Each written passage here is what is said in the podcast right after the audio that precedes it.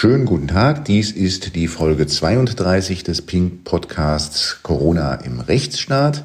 Zugleich der Beginn äh, der zweiten Staffel in einer Zeit, wo viele von der zweiten Welle sprechen, äh, wollen wir auch noch einmal ähm, uns die vielen, vielen schwierigen äh, Verfassungs- und anderen rechtlichen Fragen anschauen ähm, und uns darüber unterhalten mit äh, äh, diversen Gesprächspartnern in den nächsten Wochen. Ähm, niemand äh, besseren könnte ich als erste Gesprächspartnerin haben äh, als die äh, äh, Kollegin, die ich heute begrüßen darf in Nordrhein-Westfalen. Ähm, schönen guten Tag, Frau Giesling. Ja, guten Tag, Herr Herting. Frau Giesling, ich darf Sie kurz äh, unseren Zuhörern äh, vorstellen, für diejenigen, die Sie nicht kennen. Äh, also man kennt Sie eigentlich, wenn man mit dem Infektionsschutzgesetz derzeit arbeitet, weil Sie Herausgeberin des äh, im Beck Verlag erschienenen Kommentars zum Infektionsschutzgesetz äh, sind. Ähm, es ist aber so durch Ihre äh, akademischen Werdegang, äh, ist es nicht nur das Infektionsschutzrecht, mit dem Sie sich befasst haben. Sie haben 2012 promoviert mit, äh, zum Thema die Abwehr terroristischer und extremistischer Gefahren durch Ausweisung und sind jetzt als akademische Rätin ähm, am Lehrstuhl von Professor Huster. Das ist der Lehrstuhl für öffentliches Recht, Sozial- und Gesundheitsrecht und Rechtsphilosophie an der Universität Bochum tätig. Das habe ich doch richtig gesagt, oder? Ja, ganz genau, das stimmt so. Ja, klasse, prima. Ähm, äh, Sie, äh, wie, wie sind Sie zum Infektionsschutzrecht gekommen? Ja, ich habe mich in den letzten Jahren ähm, habe ich mich verstärkt mit dem Recht der öffentlichen Gesundheit beschäftigt, also mit dem Präventionsrecht, mit der Frage, ähm, wie muss der Staat seine, ja, oder muss die Bevölkerung äh, schützen bei so gesundheitlichen Risiken und gesundheitlichen Gefahren und auch die Gesundheit fördern. Ähm, und da habe ich, das ist natürlich ein sehr facettenreiches Thema. Also es betrifft sehr viele Rechtsgebiete, viele verschiedene ähm, ja, Sachverhalte, die man da natürlich drunter fassen kann. Und das Infektionsschutzrecht ist eine Facette davon, ein, ein Unterrechtsgebiet sozusagen.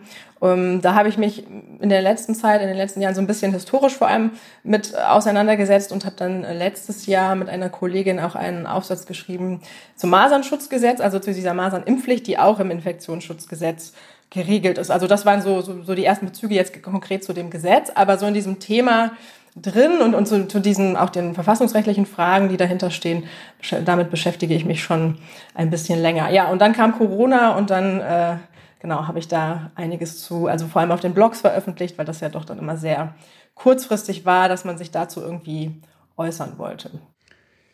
Sehe ich das richtig, dass in den, also in den zehn Jahren vor Corona sind es hauptsächlich die Masern gewesen, wo man tatsächlich mal das Infektionsschutzrecht angewendet hat? Oder, oder gibt es ähm, da noch anderes? Ja, ich würde sagen, in der, in der Praxis läuft da ganz viel so unter dem öffentlichen Radar. Also diese Meldepflichten, die wir im Infektionsschutzgesetz haben, ja auch schon sehr lange haben, dass also die Gesundheitsämter Masernfälle oder andere Fälle ähm, melden oder dass die überhaupt erstmal ans Gesundheitsamt gemeldet werden, das haben wir natürlich, also das läuft immer. Ähm, das ist natürlich nichts, was man so in der Bevölkerung mitbekommt. Und die Masernimpfpflicht, die haben wir jetzt seit März erst, also die läuft jetzt ja auch erst an, da muss man auch gucken in der Praxis, was dann noch so passiert oder auch was die Gerichte dazu sagen. Ähm, aber das ist zumindest oder war vielleicht so seit längerer Zeit die erste prominente Regelung wieder im Infektionsschutzgesetz, die dann auch ja viel Aufmerksamkeit in der Wissenschaft mhm. Wie sind Sie auf die Idee gekommen, einen Kommentar zum Infektionsschutzgesetz herauszugeben? Ähm, ja, ich habe ähm, also so im März, als wir, also das hat mich so, oder jetzt erinnert mich das ein bisschen an die Situation im März, im Moment, so diese Wochen, wo man äh, morgens aufsteht und schon wieder überlegt, welche neue, über welche neue Maßnahme wird wieder gesprochen. Das hatten wir im März ja auch. Und da ähm, wurde dann ja viel zu geschrieben und ich habe das ja auch gemacht zu der Frage, ähm, haben wir im Infektionsschutzgesetz überhaupt die Rechtsgrundlagen dafür? Also steht das da so drin, wie es da drin stehen sollte? Und ähm, dann hat man doch schnell gemerkt, dass man, also wenn man dann auch, normalerweise guckt man dann ja als, ähm, als Juristin äh, in, in, in die Kommentare und schaut auch, was da drin steht. Und da gab es halt sehr wenig und es war auch, ähm, ja, waren dünne Bücher sozusagen, woran man auch sieht, dass es einfach, es gibt wenig Rechtsprechung dazu oder gab es jedenfalls bis März.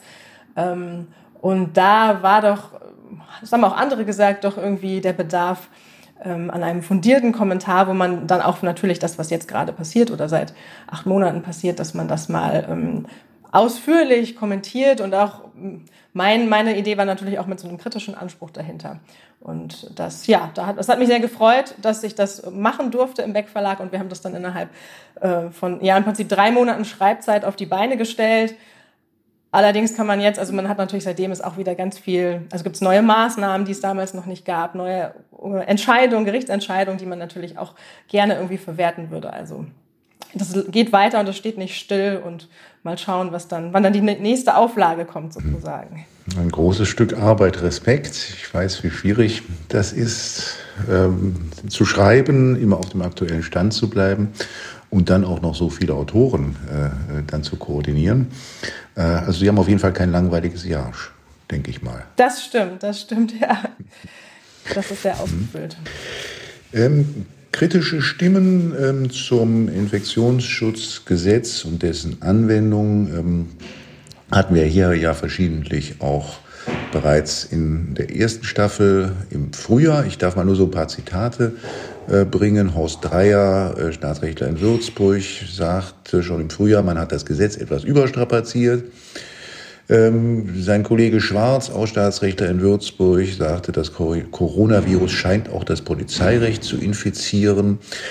Ähm, äh, Volkmann äh, aus Frankfurt, der besonders äh, kritisch war, äh, sagte, es sprach von einer mass massenhaften Beschränkung unserer Grundrechte auf einer unsicheren rechtlichen Grundlage. Und dann, das sind jetzt zwar neuere Zitate, aber sie waren auch beide schon im Frühjahr hier im Gespräch. Äh, Oppermann, der Bundestagsvizepräsident SPD, wir brauchen bereichsspezifische Eingriffsermächtigungen, die nach Inhaltszweck und Ausmaß hinreichend bestimmt sind und Konstantin Kuhle, der hier schon zweimal zu Gast war, unter anderem in der allerersten Folge des Podcasts, äh, sagt jetzt frisch, aber es geht einfach nicht, dass man sich als Volksvertreter für völlig unverständliche Corona-Verordnungen rechtfertigen muss, die am nächsten Tag von Gerichten kassieren wird, werden oder von denen man selbst bloß aus der Zeitung erfährt. Das sind alles, ähm, auch wenn die Zitate jetzt zum Teil aktuell sind, aber es sind alles äh, Staatsrechtler und Politiker, die schon im Frühjahr äh, sehr kritisch waren und auch schon im Frühjahr Fragezeichen doch deutlich äußerten, ob denn tatsächlich die Corona-Maßnahmen damals auf soliden rechtlichen Füßen standen. Jetzt ähm, haben Sie ähm, äh, im Ende September der FAZ äh, ein Interview gegeben, äh, wo sie ähm, jetzt etwas differenzierter sagen, wo sie sagen, naja, im Frühjahr mag das alles noch, mag man das alles noch so äh, haben machen können äh, aufgrund der äh, unsicheren Lage. Ähm, und sagen aber dann, und da kommen wir dann vielleicht anschließend darauf zu sprechen, dass sie das, dass das nicht bedeutet, dass aus heutiger Sicht auch noch 28 und 32 ausreichende Grundlagen sind. Wie, wie würden Sie das, wie haben Sie das im Frühjahr gesehen und wie würden Sie das aus heutiger Sicht, äh, ist das auch aus, aus heutiger Sicht noch Ihre Sichtweise? Ja, im Frühjahr, ja, da stellte sich die Frage, ähm, können wir da die Generalklausel ähm, nehmen oder nicht, weil wir natürlich für die allermeisten Maßnahmen, die stehen einfach nicht ähm, im Infektionsschutzgesetz drin, aber wir haben die Generalklausel. Und das ist ein, ein letztlich ein, ein Sachverhalt oder ja, ein Sachverhalt, den wir sonst im Gefahrenabwehrrecht, also im Polizeirecht ja oft haben. Also wir haben ein paar Standardermächtigungen, also mittlerweile im Polizeirecht natürlich sehr viele, aber wir haben immer auch noch eine Generalklausel.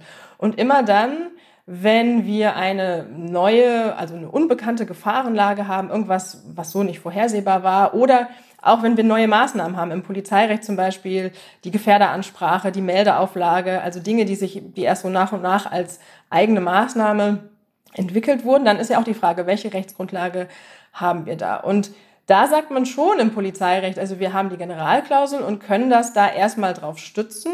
Und dann müssen wir eben schauen, ähm, müssen wir das vielleicht als Standardmaßnahme regeln. Das ist dann, da sind sich ja auch dann letztlich alle auf dieser abstrakten Ebene einig, bei grundrechtsintensiven Eingriffen muss das dann ähm, das Parlament eben selber regeln. Und das Parlament, dass das das regelt, heißt, wir ändern das Gesetz und ähm, schreiben dann eben so eine Standardermächtigung da rein. Was dann nicht nur so eine Formelei ist, damit da irgendwie die Maßnahme mal erwähnt ist, sondern dass man ganz klar sagt, welche Voraussetzungen müssen vorliegen für diese Maßnahme und auch auf Rechtsfolgenseite, ähm, was darf dann die Behörde überhaupt machen? Weil ich kann ja dadurch, dass ich den Rahmen eng abstecke, auch zeigen, was sie eben nicht machen darf.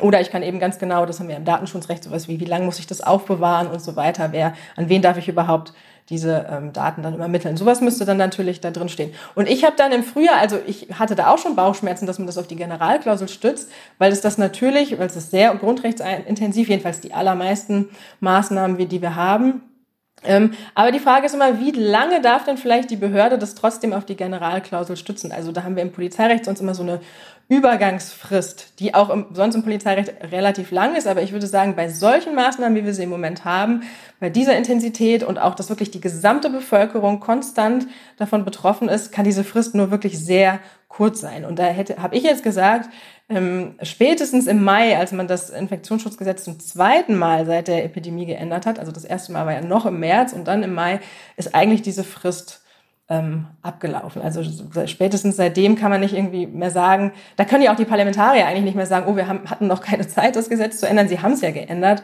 und dann hätte man das eigentlich da schon machen müssen.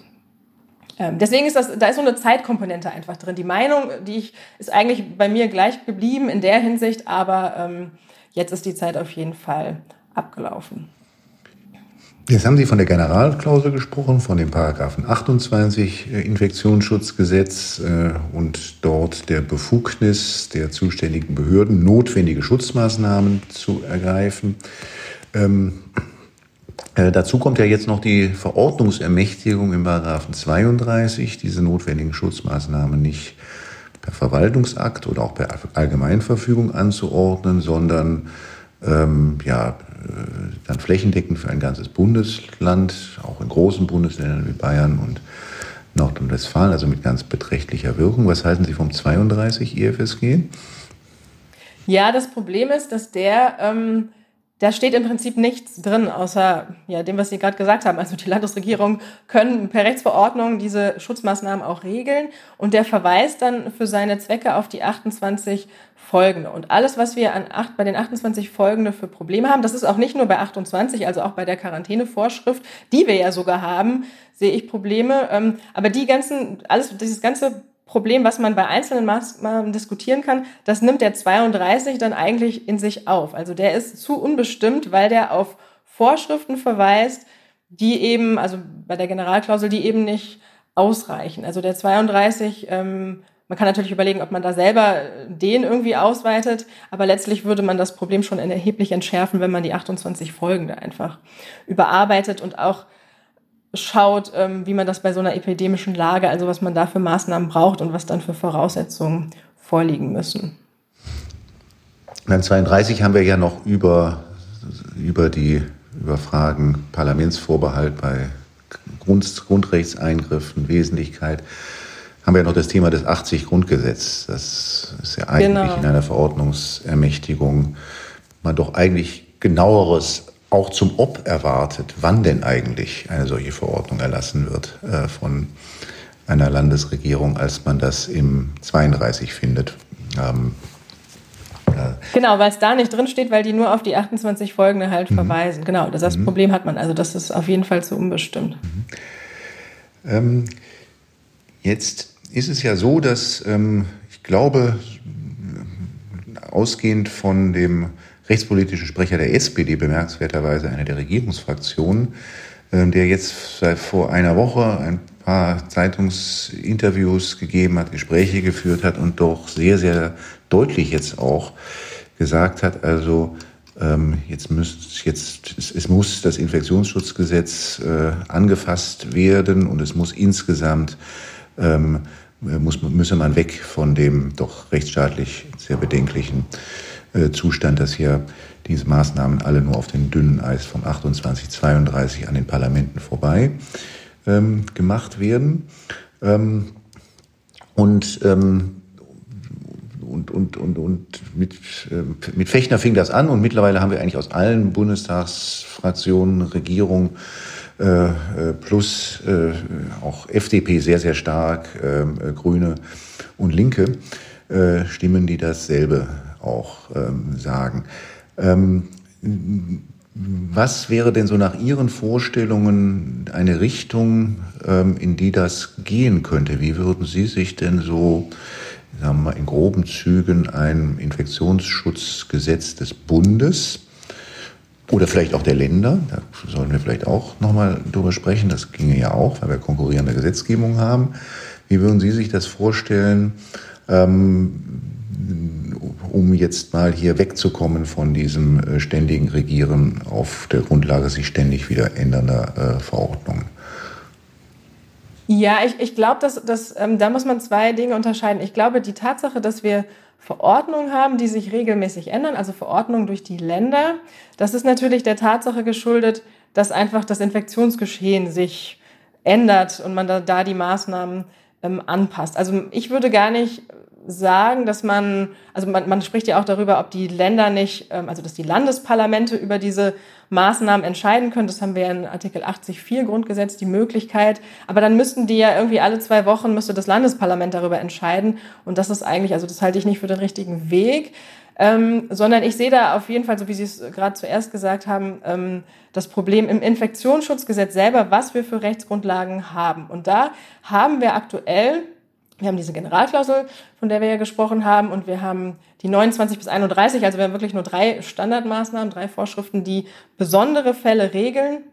Und die, wenn man sich die anguckt, ähm, wie die so konstruiert sind und was die voraussetzen, dann gehen die immer von einer konkreten Gefahr aus. Also wir sind wieder im Gefahrenabwehrrecht und wir brauchen irgendwie so einen individuellen Bezug auch zu den Adressaten, die wir dann ansprechen. Also dass wir, ähm, natürlich kann ich einen Infizierten in Quarantäne äh, stecken oder auch jemanden, der Kontakt zu einem Infizierten hatte. Da habe ich ja immer so diese konkrete Infektionsgefahr, einen ganz konkreten Bezug. Und was die eben nicht vorsehen, und deswegen ist 28 auch als Generalklausel, also könnte man sogar sagen, ob das sogar aktuell reicht, dass man überhaupt die Generalklausel nimmt, weil sie eigentlich nicht den Fall vorsieht, dass wir so flächendeckende Maßnahmen, flächendeckende Maßnahmen haben, die ähm, gar nicht mehr so eine konkrete Gefahr an einem konkreten Ort voraussetzen, sondern wir haben natürlich sehr viele Infektionsfälle, das ist gar keine Frage, aber wir wissen ja in dem Moment, wo wir diese Maßnahmen erlassen, gar nicht, wo genau die sind, sondern wir, wir gehen so in die volle Breite und wollen auch sehr früh ansetzen, um eben da schon auf das Infektionsgeschehen einzuwirken. Also eigentlich ist das dann nicht mehr Gefahrenabwehr, was wir gerade machen, also bis auf die einzelnen Quarantänefälle natürlich,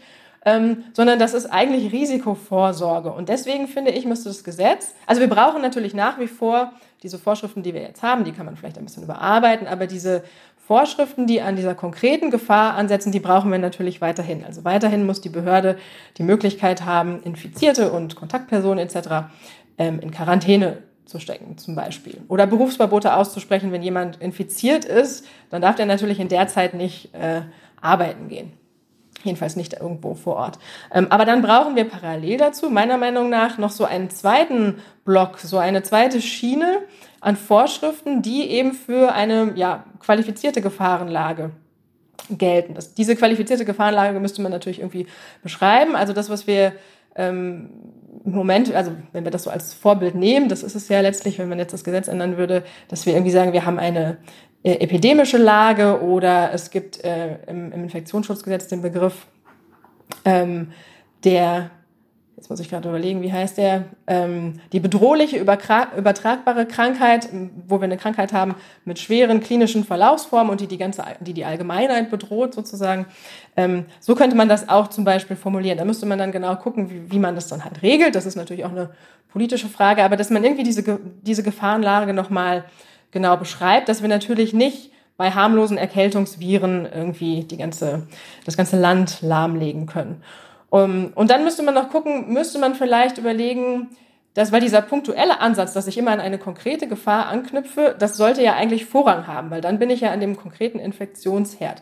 Deswegen könnte man überlegen, ob man irgendwie ins Gesetz auch noch reinschreibt, dass man flächendeckend so die ganze Bevölkerung ähm, auch nur mit Maßnahmen überziehen darf, Entweder, wenn dieser punktuelle Ansatz nicht mehr funktioniert, das haben wir ja zum Teil, die Gesundheitsämter im Moment können die Kontakte gar nicht mehr nachverfolgen, weil es einfach zu viele ähm, Infizierte sind und die Gesundheitsämter überlastet sind.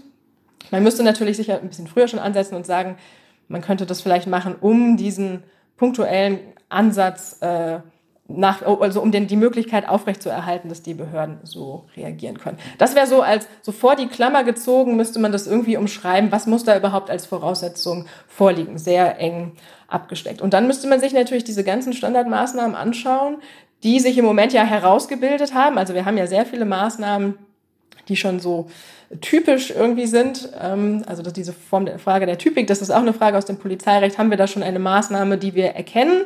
Das haben wir natürlich, haben wir ganz viele. Und dann müsste man für jede Maßnahme meiner Meinung nach, also nicht für jede einzelne, aber so für, für so einzelne Maßnahmentypen ins Gesetz schreiben, welche Voraussetzungen da vorliegen müssen. Zum Beispiel bei der Kontaktnachverfolgung in, in Gaststätten oder anderen bei, bei, bei Veranstaltungen, dass man wirklich sagt, welche Daten dürfen überhaupt erhoben werden, wie lange muss das gespeichert werden oder vor allem, wann muss es vernichtet werden, wer darf diese Daten bekommen. Solche Fragen könnte man da regeln. Oder bei dieser Frage mit Ausgangssperre, Ausgangsbeschränkung, das jetzt haben wir ja in Bayern gerade, gibt's wieder eine Ausgangsbeschränkung. Was soll das überhaupt genau sein und welche Vorausset unter welchen Voraussetzungen darf, darf das überhaupt angeordnet werden? Weil das ist auch, also zum Beispiel diese Ausgangsbeschränkung, die wir in Bayern haben, finde ich, geht sehr weit. Man, ich brauche wieder einen triftigen Grund, um das Haus zu verlassen, was wo ich finde, das ist auch nicht so der richtige Ansatz, dass man sich dafür rechtfertigen muss, dass man das Haus verlässt. Und sowas könnte man ja alles dann ins Gesetz schreiben für jede Maßnahme. Auch da brauchen wir sicher irgendwie noch eine Art Generalklausel für so ganz unvorhersehbare Fälle oder für neue Maßnahmen. Ähm, aber erstmal müssen wir das, was wir im Moment in den letzten Monaten hatten, müssen wir da ähm, ins Gesetz schreiben. Das würde dann natürlich den Effekt haben, dass es etwas vereinheitlicht wird bundesweit und dass die Gerichte natürlich viel besser überprüfen können, ob dann diese Voraussetzungen vorliegen und dass man auch viel genauer weiß, auch die Bevölkerung, welche Maßnahmen sind eben nicht zulässig und welche aber schon. Also das hätte dann auch hoffentlich den Effekt, dass man da mehr Rechtssicherheit hätte, mehr Vorhersehbarkeit. Ähm, stellen Sie sich das dann vor als ein, eine Verordnungsermächtigung, also eine Konkretisierung der Voraussetzungen, unter denen Landesregierungen auf dem Verordnungsweg handeln ähm, dürfen oder eher als Einzelfallmaßnahmen? Ähm, naja, das ist schon was, was die Länder dann durch Rechtsverordnung nach 32, wenn man diese Nummerierung dann ja irgendwie, müsste man ja gucken, wo man es einfügt, aber wenn man das beibehalten will, das, was die Länder dann ähm, anwenden dürfen. Weil es kann ja auch sein, dass die Epidemie irgendwann in Nordostdeutschland relativ zurückgedrängt ist und das machen nur noch die anderen Bundesländer. Also es, ich fände es schon richtig, dass die Länder weiterhin ähm, dann entscheiden aufgrund einer Verordnung. Ähm, aber im Bundesgesetz müsste eben drinstehen, welche Maßnahmen das überhaupt ähm, sein können. Und es ist natürlich letztlich auch eine politische Frage, ob man dann noch zusätzlich oder eben für bestimmte Maßnahmen ähm, eine Verordnungsermächtigung für den Bund selber reinschreibt. Das könnte man ja auch machen, so wie wir das aktuell haben für diese äh, Testpflicht für Reiserückkehrer. Da haben wir ja eine Verordnungsermächtigung für den Bund.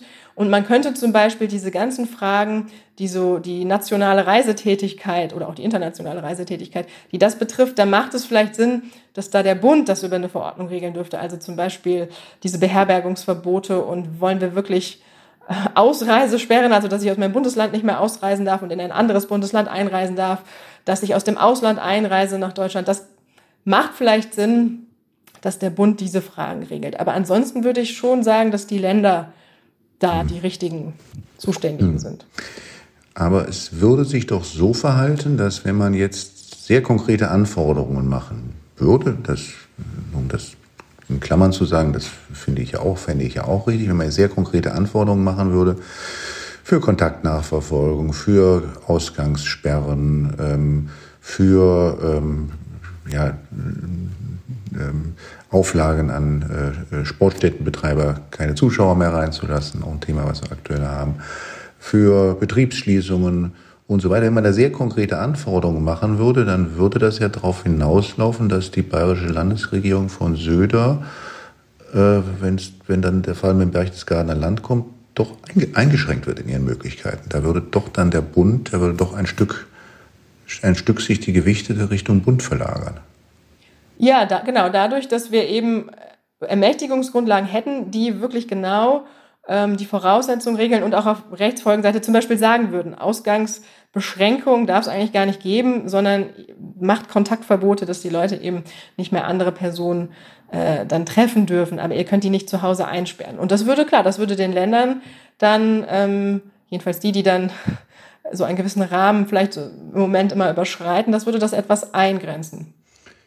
Ähm, aber man hätte natürlich immer noch auf bei den Voraussetzungen wäre das natürlich immer noch ein Stück weit äh, offen, weil man kann ja nicht jetzt in das Gesetz reinschreiben, diese ganzen Sachen, die wir jetzt bei Corona haben mit den 50 äh, mit dieser sieben Tages-Inzidenz von 50 Fällen auf 100.000 Einwohner, sowas würde man da ja nicht reinschreiben. Man braucht ja irgendwas, was auch bei der nächsten Epidemie ähm, irgendwie dann anwendbar wäre. Wir haben ja zum Thema Föderalismus so eine sehr, wie ich immer finde, schlingernde Diskussion. Da geht es irgendwie, aus meiner, nach meiner Beobachtung geht es immer abwechselnd. Einerseits heißt es dann Flickenteppich und jeder macht seins und wie soll der Bürger das noch verstehen, dass in dem einen Land Sachen erlaubt sind und im anderen Land unter gleichen Verhältnissen nicht.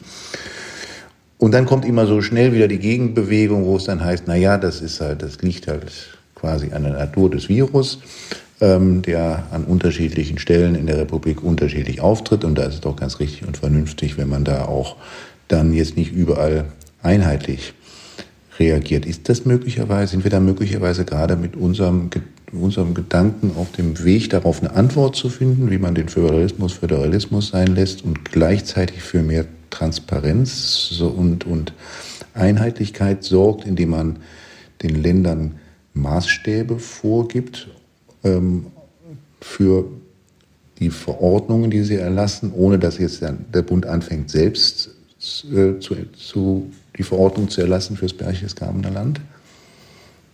Ja, das wäre wahrscheinlich so, das ist, wäre ein guter Mittelweg. Ich glaube, dass viel, was im Moment beklagt wird mit Flickenteppich, ähm, da ist die Frage, ist das wirklich so, dass die Tatsache, dass wir unterschiedliche Regelungen haben, selbst bei vergleichbarer Infektionslage, ist das wirklich so ein Problem oder ist das Problem eher, dass man immer hört, Frau Merkel spricht mit den Ministerpräsidenten und man da so das immer so wahrnimmt, also gerade jetzt so in letzter Zeit, die werden sich nicht einig und deswegen haben wir unterschiedliche Regelungen. Vielleicht ist das zum Teil auch mehr so, ähm, ja, dieser politischen Lage geschuldet und das könnte man natürlich so ein bisschen dadurch einfangen, dass man dann das Infektionsschutzgesetz auf jeden Fall enger fasst.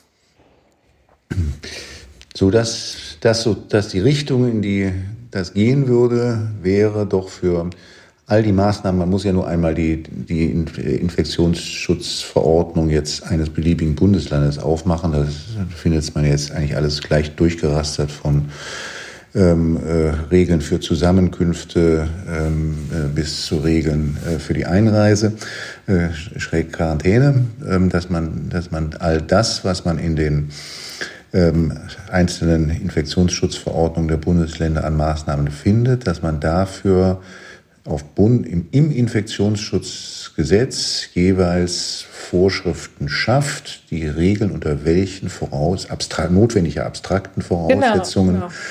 Ähm, man äh, die Landesregierungen ermächtigt sind, entweder per Verordnung oder vielleicht auch per Allgemeinverfügung, Verwaltungsakt, ähm, solche Maßnahmen zu erlassen. Dadurch würden die, würde der Handlungsspielraum der Länder eingeengt, weil es dort Anforderungen zu beachten gäbe, die es ja derzeit nicht auf, im, im Infektionsschutzgesetz in der Form gibt.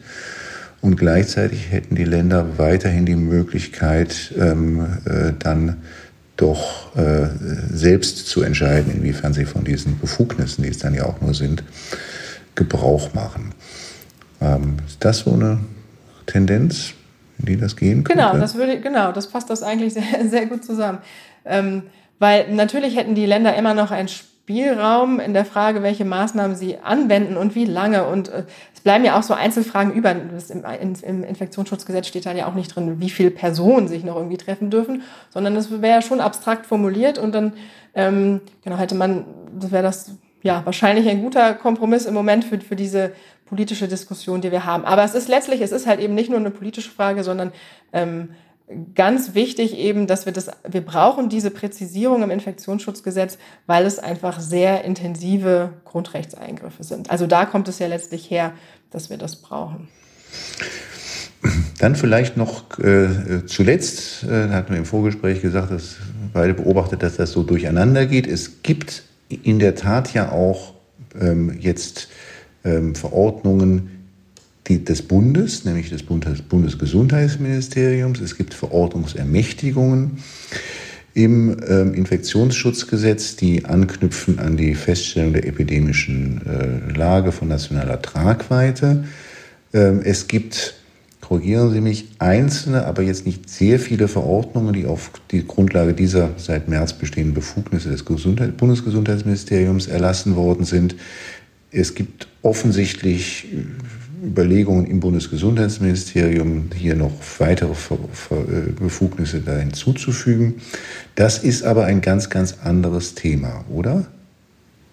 Genau, das ist, ähm, das wird im Moment so ein bisschen in der Diskussion, also das, was wir so in der letzten Woche jeden Tag mehrfach in der Presse lesen, das wird so ein bisschen vermischt, weil wir haben im Moment diesen Paragraphen 5, ähm, der verschiedene Verordnungs- und auch so Anordnungsermächtigungen hält, die waren ja oder sind sehr umstritten und da hat der Bund gerade von diesen Anordnungsermächtigungen auch bislang ähm, die Finger von gelassen. Also das hat er dann gar nicht angewendet, weil das so umstritten ist. Und das sind Ermächtigungen, äh, ansonsten diese Verordnungsermächtigungen, die nächstes Jahr im Frühjahr auslaufen.